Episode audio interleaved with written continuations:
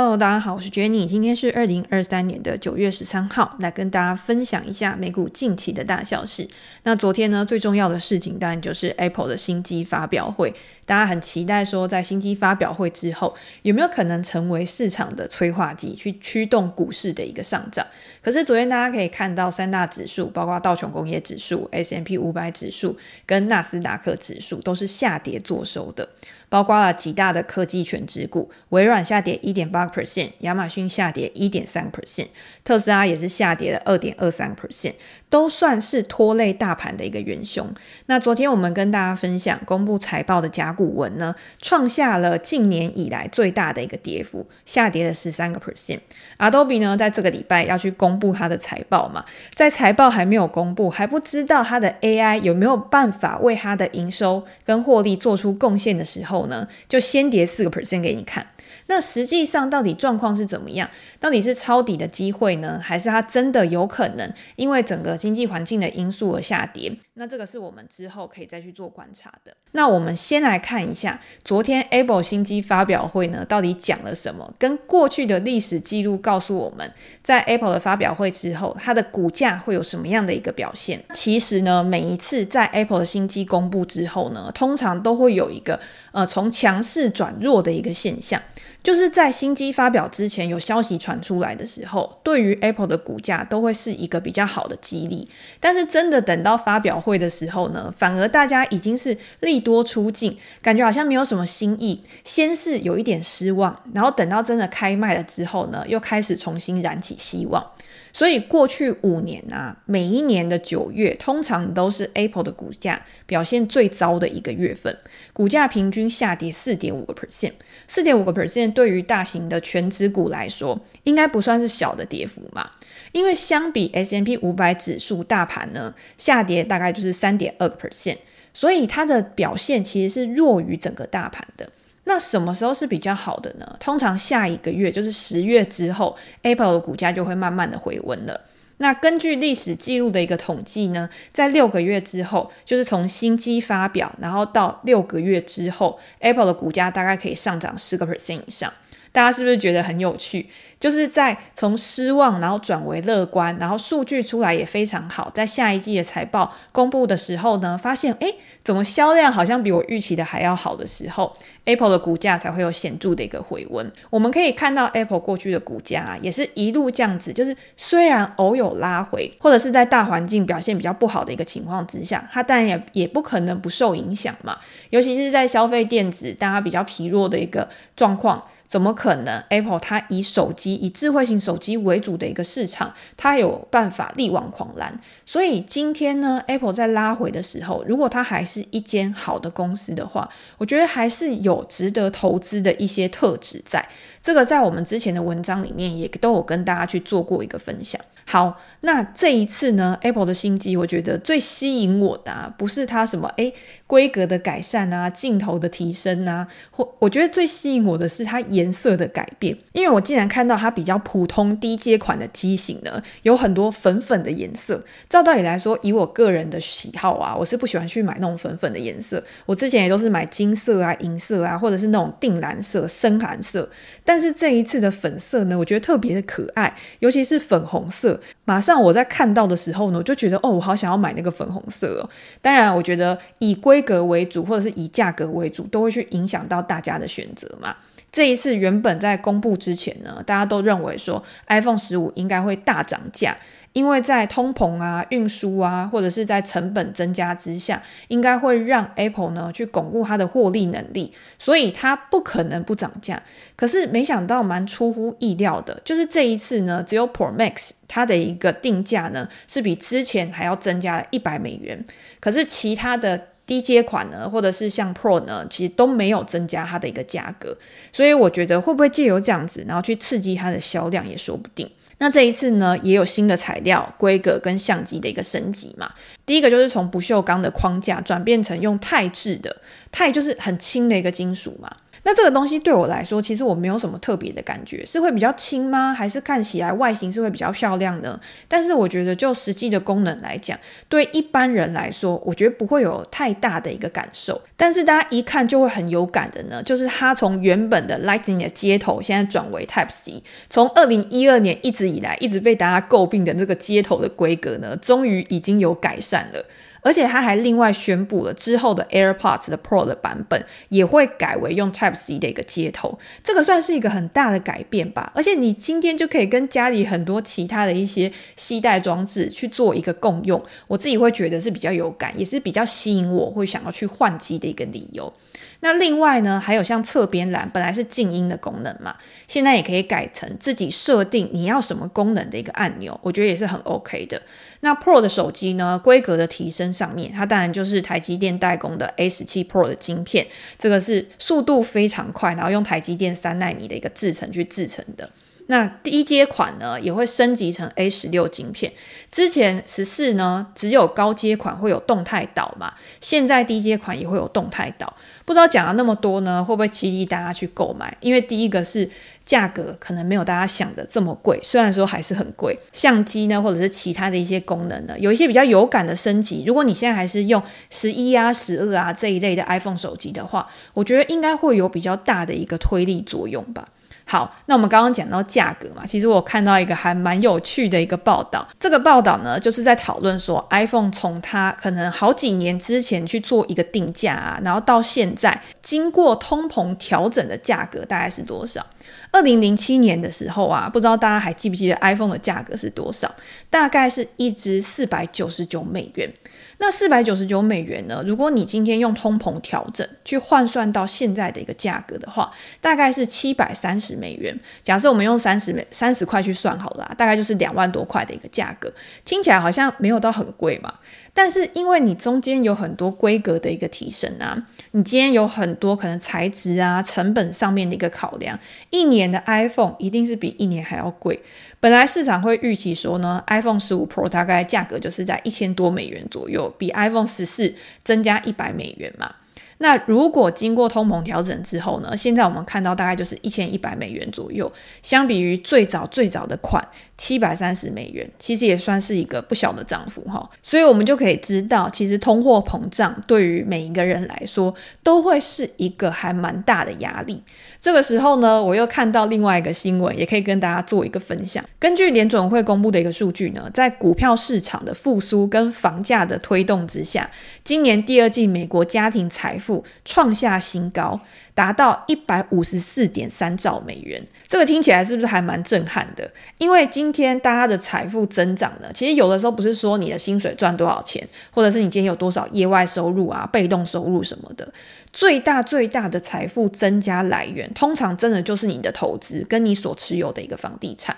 所以在联总会这个统计里面呢，他说美国的股市啊，推动了这些资产在这一季呢，增加了二点六兆。那房地产呢，大概增加了二点五兆美元。只是呢，为什么有一些人他会对这种财富的增长没有什么太大的感觉？是因为可以去投资在股票市场，可以去投资在房地产市场的，通常都是比较有钱有闲的人嘛。不是说你一定是完全没工作，你财富自由了才可以去投资，而是你今天你的所得，它扣掉了它的固定支出的之后，它一定是要有余裕的，才可以把它放在这些投资市场上面。所以很多的这些财富增长啊，它都是集中在某一类人上面，它的增加的平均覆盖程度其实不是那么大的。那这个东西也逐渐的去反映在经济上面。有另外一个数据呢，可以去做一个佐证，证明说通货膨胀啊，拖累了很多美国家庭的实际收入。根据调查呢，美国人二零二二年的家庭收入是自二零一零年以来下滑幅度最大的。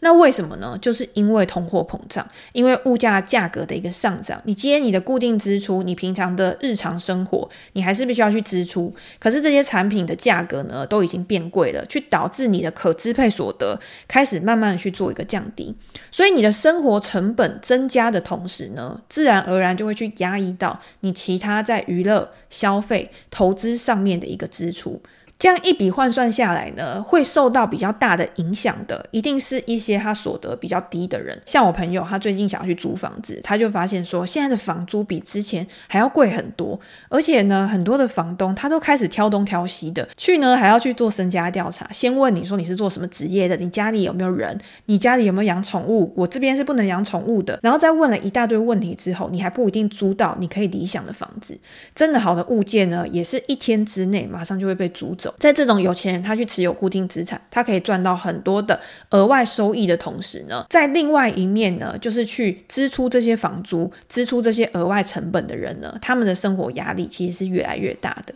这个也可以印证说，为什么联准会他到现在都还没有办法很好去松口，说他要开始去执行一些宽松的政策。即便是我现在已经开始去暂停升息了，但是我也不会那么快的去做降息的一个动作。毕竟你今天降息，就是去降低了融资成本。那降低融资成本，对于很多人来说，我就可以开始再去买资产，再去推升这些资产的价格。那到最后，通膨又变成一个不可控制的一个局面。